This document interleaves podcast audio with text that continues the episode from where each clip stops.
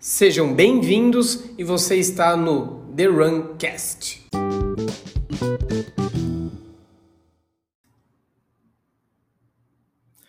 Muito boa tarde, meus amigos. Boa tarde, boa noite, bom dia, bom dia, bom dia, bom dia.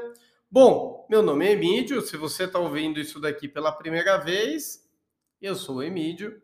Você está no Run the Cast.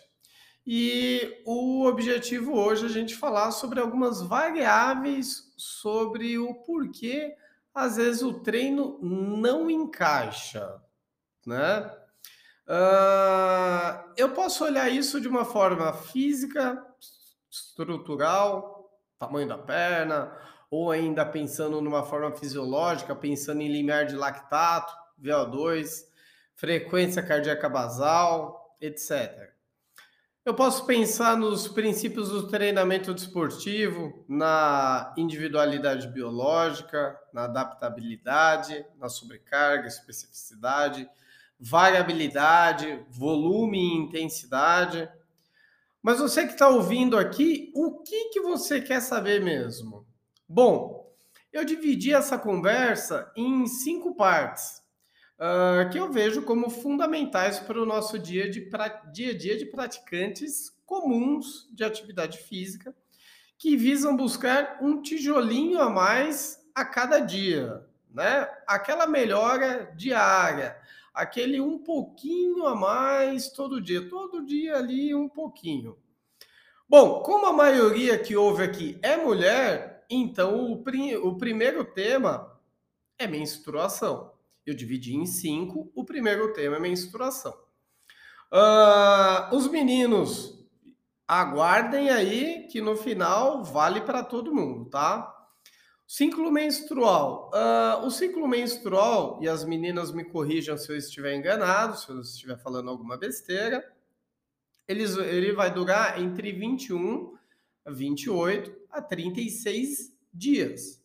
O ciclo menstrual de 1 a 3 dias, e aí eu posso trabalhar cargas estabilizadoras ou regenerativas, então são treinos mais fáceis.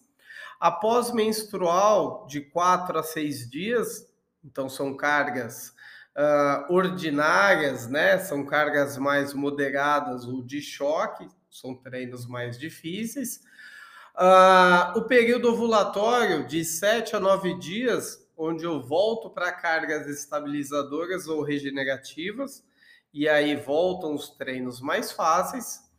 Após ovulatória, que pode variar de 10 a 19 dias, e aí voltam os treinos ordinários ou de choque, né? Treinos mais moderados e difíceis. Paulada mesmo, paulada mesmo. E depois o treino pré, é, é, o período pré-menstrual de um a dois dias, onde eu vou trabalhar com cargas estabilizadoras ou regenerativas, e então são os treinos mais fáceis. Aqui eu preciso fazer um adendo da importância sobre o feedback.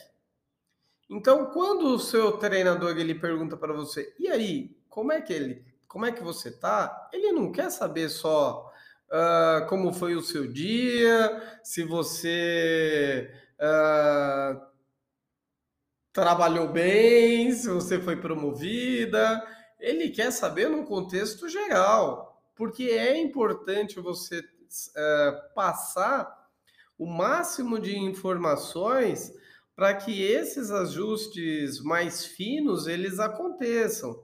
Imagina o seguinte, é óbvio que a gente está ali Uh, pensando em provas, né? Não dá para programar uma prova exatamente num período pós-ovulatório, onde você vai estar tá ali voando e aí você fazer a sua melhor prova da vida. Às vezes você vai estar tá menstruada, às vezes você vai estar. Tá... Meninos, vocês têm nojinho, desculpa, mas não deveria ter. Às vezes você vai estar tá ali com OB tendo que fazer a prova entendeu? Então é complicado. Então essas conversas elas são importantes, elas terem com o seu treinador, tá?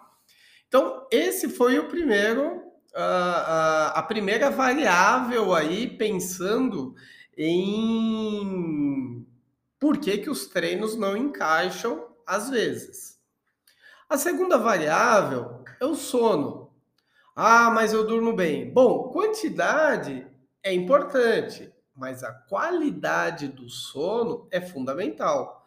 Não adianta eu dormir 12 horas num dia e no outro dia eu durmo 5, sem qualidade. O ideal é manter aí uma rotina de, de, de sono, né? É óbvio que para algumas pessoas isso vai variar entre uh, 7, 8 horas, 6, 8 horas, mas que tenha aí uma qualidade de sono relevante, né? Não ter altos e baixos. O nosso terceiro ponto, ele entra na alimentação. Bom, eu não sou nutricionista, mas eu também nem preciso dizer aqui o quanto a gente come besteira, né? E este que vos fala é uma formiga. Então, o quanto a gente come de açúcar, o quanto a gente come de farinha, o quanto automaticamente a gente vive inchado, gordo, inflamado e com a tendência a desenvolver uma série de doenças.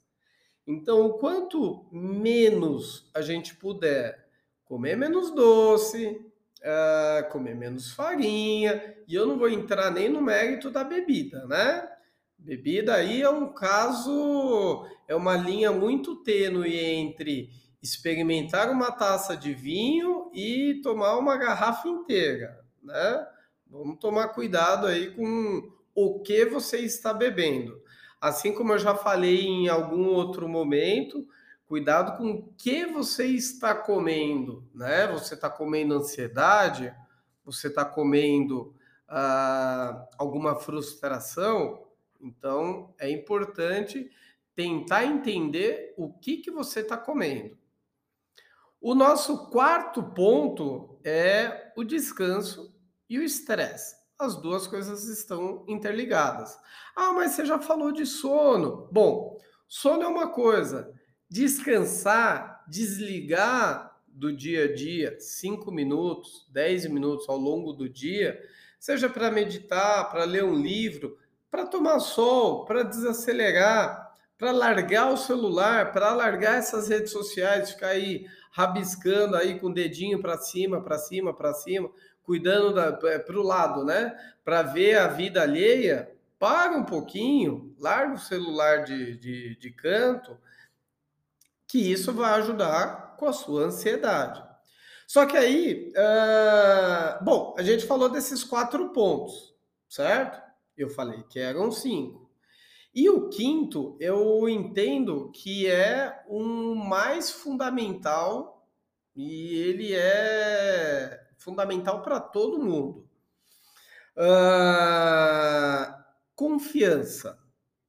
Não basta tá tudo redondinho, comendo pouco açúcar, mantendo uma dieta equilibrada, dormindo bem, descansando muito bem, controlando muito bem o estresse se você não tem confiança em você mesmo e naquilo que você está buscando. Por isso que eu vejo uh, como tão importante ter metas a curto, médio e longo prazo. O que eu quero, a, o que eu quero a curto prazo é palpável, ótimo, vamos em frente. Uh, alcancei, vamos subir a régua um pouquinho e em direção a metas mais ousadas. No caso da corrida, seja na distância, na velocidade, no tipos de prova, com paciência, né? Não é sair do 5 e ir para meia maratona. Não é terminou a primeira prova de 10, já está pensando em 21. É primeiro ganhar a qualidade para depois subir o degrau. E uh, tudo isso me levando em direção ao meu objetivo maior. Não importa se são 5 quilômetros sem andar, ou fazer uma maratona o mais rápido que eu puder, ou a primeira maratona. Se eu não tiver confiança naquilo que eu quero, não há, não há nada que eu faça que eu me mexa para buscar os meus objetivos. Já disse e repito N vezes, a corrida ela é para sempre.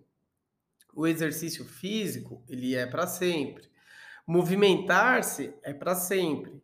E quanto mais qualidade de vida, quanto uh, mais uma vida melhor e mais saudável você quiser, você precisa começar hoje.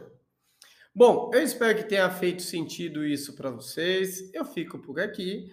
Para mais informações, não deixe de entrar em contato comigo via redes sociais, via site e continuem seguindo aqui o canal.